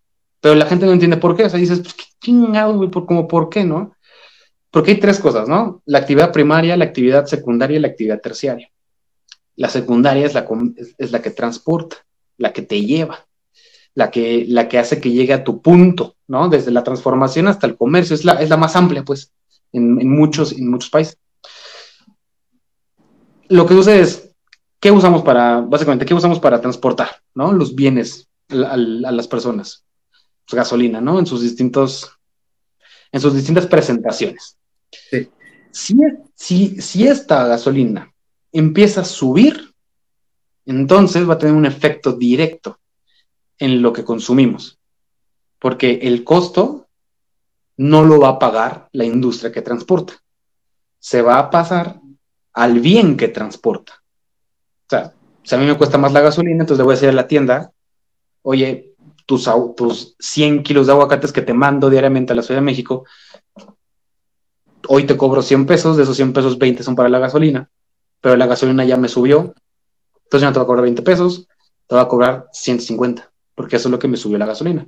Y la tiene a ver si perfecto, pues va al precio del bien, porque es ahí donde ellos se van a recuperar. Esto sucedió en todo el mundo, lo vimos. O sea, hubo una demanda altísima de gasolina en todo el mundo y de bienes, en general de bienes que decantan del petróleo en general. Ese fue el otro factor. Y eso fue el mayor y eso fue la afectación más grave que hubo aquí en el país. Lo vimos. La inflación subyacente subía y a los dos meses veíamos que la inflación subía. Ese es el efecto, así se, se cumplió la, la, teoría económica. Que de, tres a cuatro meses, si la inflación sube, sube la inflación regular. fue como un fue como Navidad para los economistas decir, wow, por fin se cumplió una de nuestras teorías, güey. O sea, qué padre, güey, ¿no? Razón. Sí, sí, sí, o sea, fue como, wow, ¿qué, ¿y ahora qué hacemos, no? No esperábamos. No tanto. sí, sí, sí, es como, wow, pero sí, como pega, güey, ¿no? Porque lo mismo, ¿no? Como economistas, pero al final consumimos, ¿no? Entonces subía la inflación, pero subió por distintos factores, ¿no? No fue por el salario mínimo. No hubo una relación directa por el salario mínimo. Porque si no hubiera... ¿Eh? Y justamente hay estudios en los que apuntan el Bancome, bueno, BBVA, sacó un estudio que justamente yo lo puse en un video, en el que para realmente ver los efectos de ellos son de muchísimos años y que apenas ahorita los indicios indican que no, que no, que no fue por esto. Pero, pero nunca dejan pero pues, por confirmar, pero ya te están diciendo que pues no, o sea, tampoco es como que dictaminó hoy el salario mínimo, ya mañana se logró el precio. A ver, no, las cosas no, no funcionan así. O sea, si ya nos ponemos en el modelo y SLM, si nos ponemos muy economistas, primero se mueve el puntito para acá y después se desplaza para acá, volviendo al equilibrio, pero todo esto es un, toda una cadena de reacciones, no es de la noche a la mañana. y entre justamente todo eso que dijiste de tuvimos que reaccionar rápido porque nos dimos cuenta de, ah, sí, sí, tuve razón, ¿qué hago? ¿Tú crees que las políticas restrictivas del Banco de México son suficientes ahorita, con la que tenemos ahorita, para calmar, para parar la inflación que estamos viviendo? ¿O crees que tiene que apretarle un poco más o con eso andamos bien? Yo, creo, a ver, yo creo que el, panorama cambió mucho a, a como lo teníamos, ¿no? Porque si lo analizamos en un año, ¿cómo actuó la banca central durante un año? Actuó bastante conservador, por así llamarlo. Sí. Ah, no, no, hubo, no, hubo, no hubo liberación de la tasa, tal vez como se hubiera deseado en algunos momentos dados, pero yo creo que supieron leer muy bien el panorama. O sea, es ahí donde, donde lo económico se cruza con lo social. Yo creo que, a ver, yo, yo intento leer, ¿no? Porque obviamente, aparte de, leer como el, hecho de que ellos nos están emitiendo a través de sus notas de banco de, de la Junta de Gobierno, ¿no?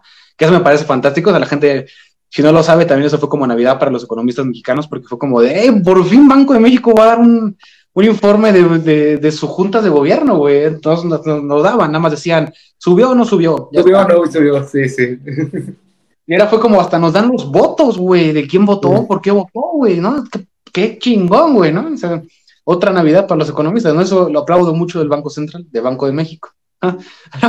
por si la gente lo quiere leer, ¿no? Pues está público, ¿no? Es una información, pues ojalá que sepan, ¿no? Ahí está, y, y comercial rápido, ¿no? Cada semana Banco de México publica un informe semanal, ¿no? Sale todos los lunes, creo, los domingos por la noche, algo así.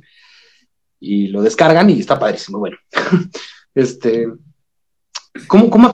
Si, si, yo creo que, yo creo que ya no va a haber mayor, mayor restricción, es decir, ya no van a aumentar las tasas de interés del Banco de México. Yo creo que ya no. ¿Por qué? Por lo menos aquí en México, aunque esta ola de contagios, obviamente, que ese es el mayor, es como tu frente, en este momento no estás enfrentando una cadena de, una, no sé, un, efecto económico, ¿no? Meramente económico, estás enfrentando un, escenario social.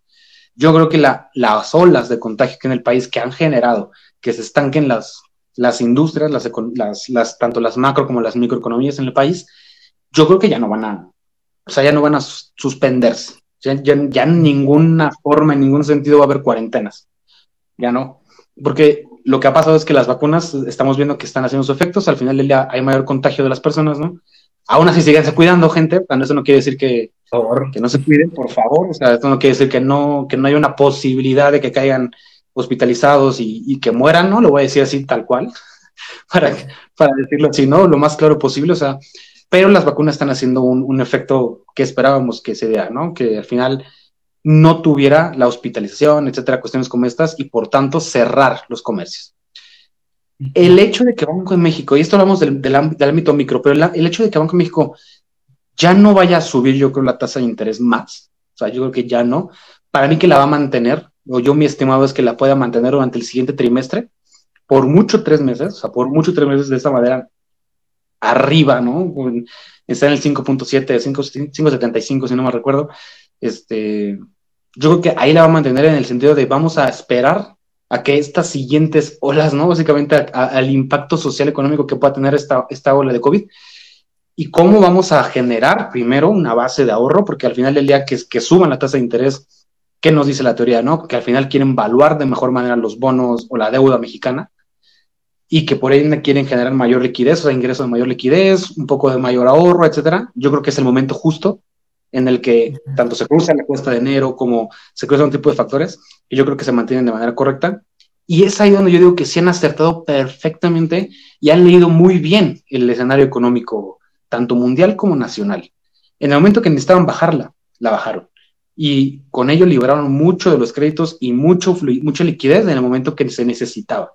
Cuando necesitaron amarrar el porque al final de día también es otro efecto, amarrar el poder adquisitivo de la moneda mexicana con la tasa de interés, lo hicieron en el momento justo y en el momento adecuado, con toma de decisiones contrariadas, porque no eran, no eran decisiones, este, ¿cómo, cómo se dice? Por, eh, por, una, por unanimidad.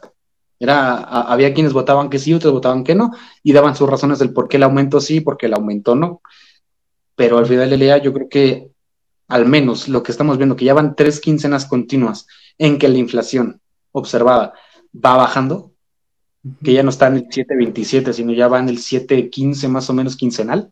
Entonces es un pequeño indicador de que la inflación ya se va conteniendo, no solamente lo, mantuvieron en un tope, sino ya están logrando que baje. Entonces yo creo que, no sé, ¿tú cómo piensas? a mí me, aquí es algo que, que siempre quise debatir contigo, así un aspecto económico así.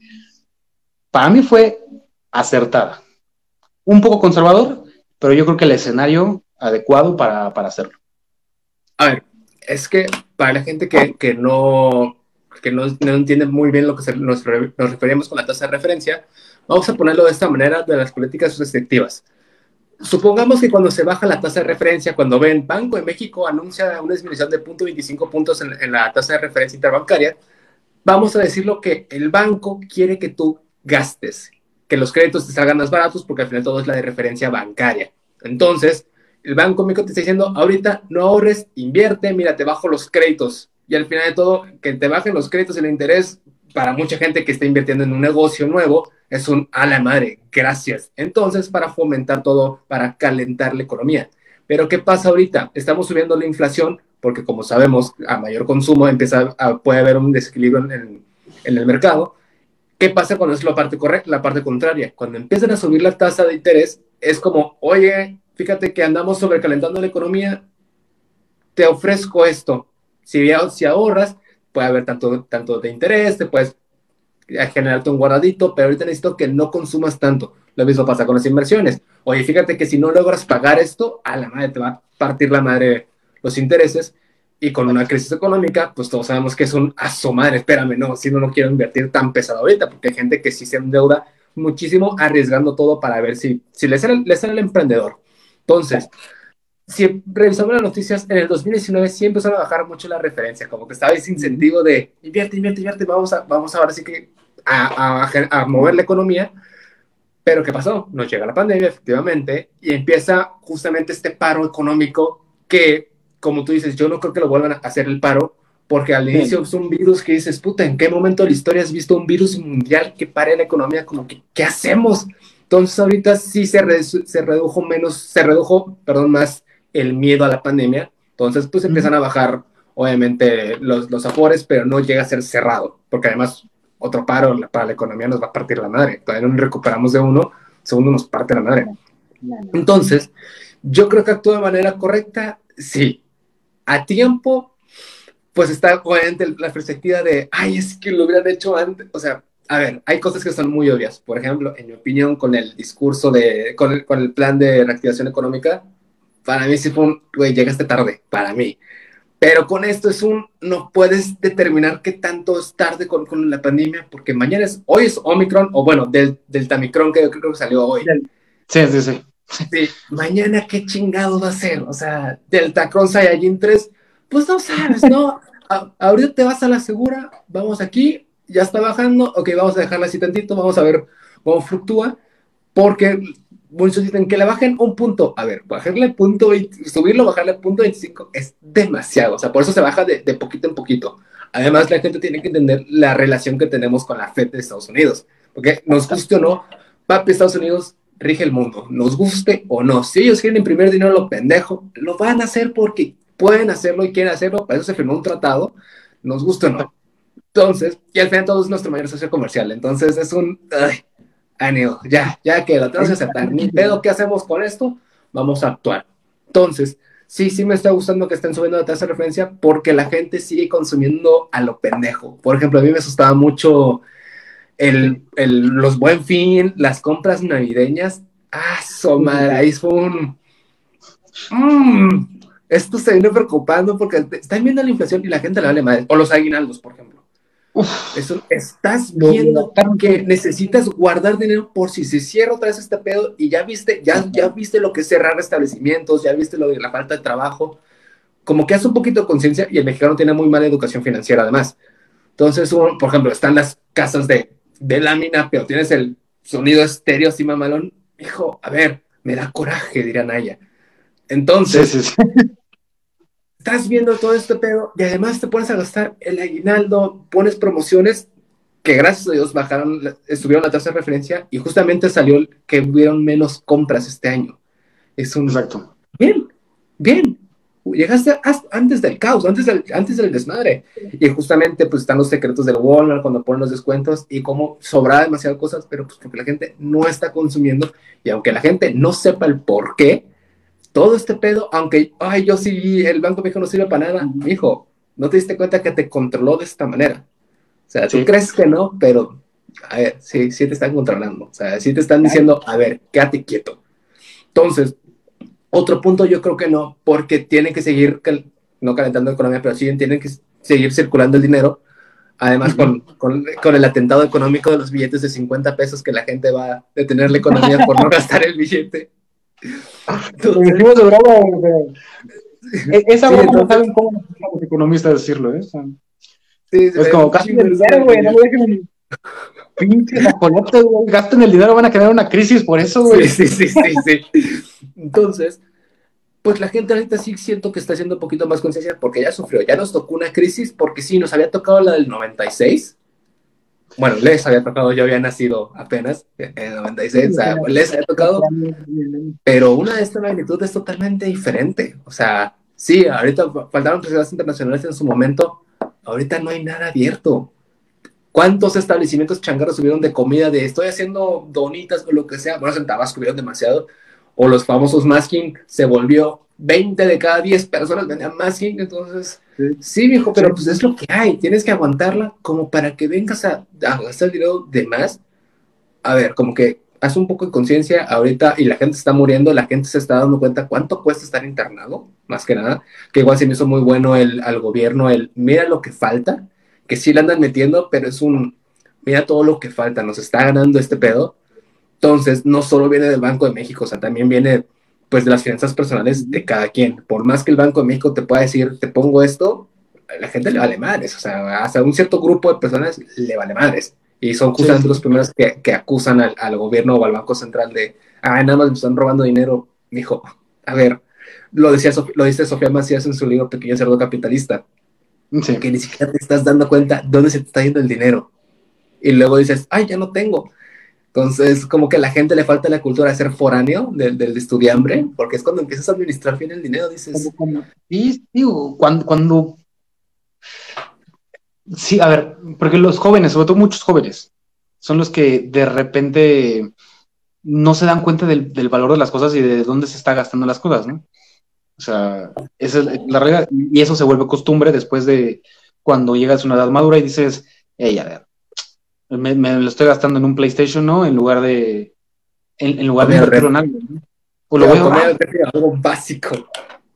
Claro, güey. Sí, sí, sí. O sea, ándale. Simplemente decir, güey, voy a ahorrar una cantidad, ¿no?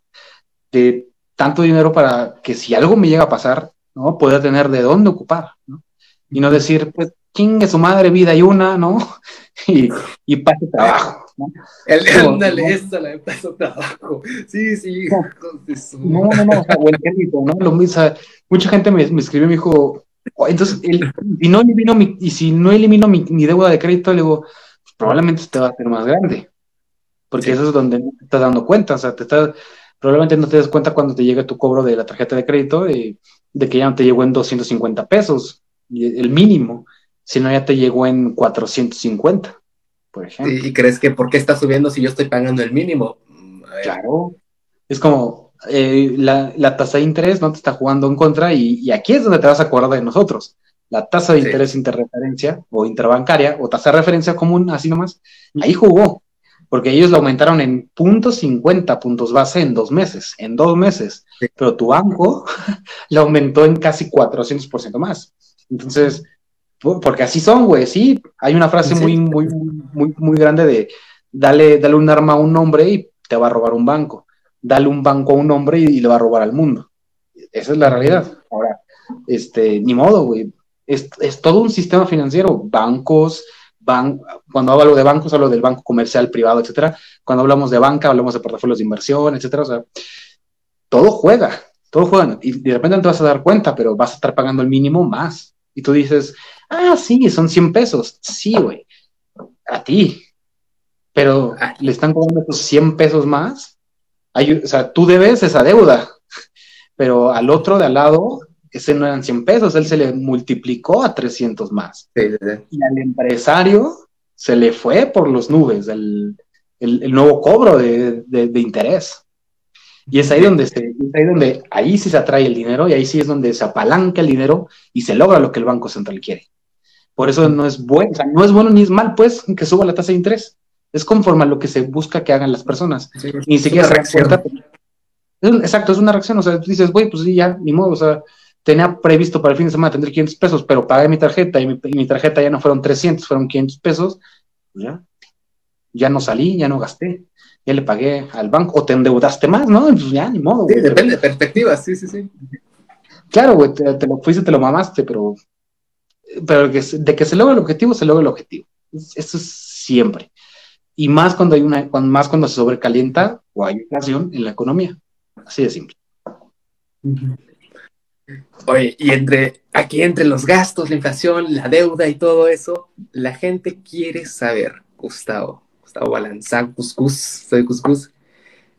En una first date, ¿quién debe de pagar la cuenta? Uy, ese aquí es donde corto la llamada, ¿no, güey? en, una, en una cita. Ay, caramba. Eh, a ver, ya. Yo, yo, yo, en una primera cita, yo soy el que pago. O sea, yo. A mí me gusta, sí, primera cita es como.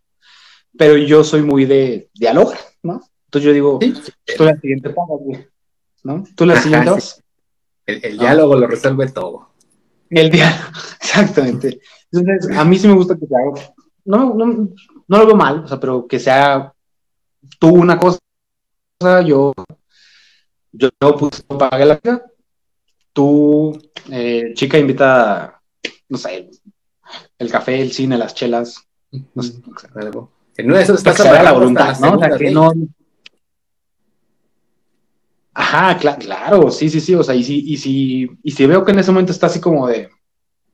Así digo, bueno, ya pago yo, pero aquí nos vemos, güey, o sea, porque ya. ¿Sabes?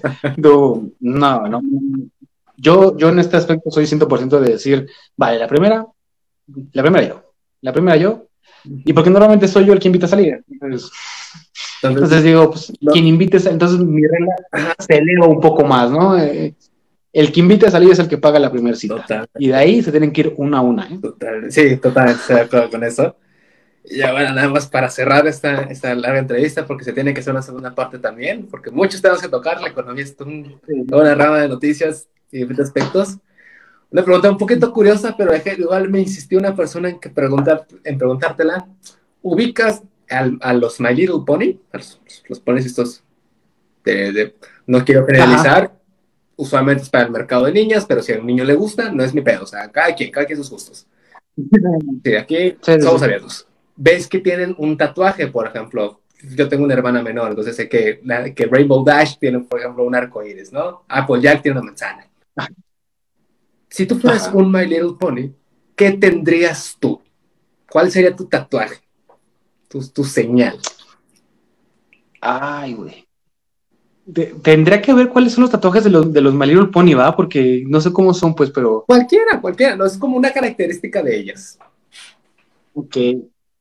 ¿Cuál sería mi tatuaje? Ah, caramba, qué buena pregunta. Por ejemplo, el mío, si, ah. necesita ayuda, el mío sería un cabellito de ajedrez, como que todo el mundo entiende mi, mi referencia la con la economía, esa sería como que mi característica. Vale, a ver. Ay, yo creo que me quedaría, lo, uso mucho en Twitter, o sea, lo tengo como nombre de Twitter. O sea, aparte que o sea, aparte de soy Gus Gus, pero tengo un simbolito. Que si bien esa no es la rama, ¿no? Pero al menos para mí significa eso, sería una rama de acacia, una hoja de acacia. Porque Ese sería como. Eh, muchos, muchos lo conocerán, ¿no? Porque a veces se utilizan muchos símbolos, ¿no? En distintas instituciones, en muchas cosas se utiliza, o sea, no solamente instituciones, en muchas cosas que se, que es el, que se genere el, el, arco del símbolo a través del, de la acacia. Para mí, para mí la acacia significa, y concuerda un poco con lo que he estudiado, ¿no? De, de, de la misma, es la eternidad, es la trascendencia. O si, se estudia el árbol de la acacia y las mismas funciones de la acacia, pues tiene una, una, longevidad muy grande, muy alta y sobreviven físicamente o no, más bien biológicamente, aguantan muchas tempestades.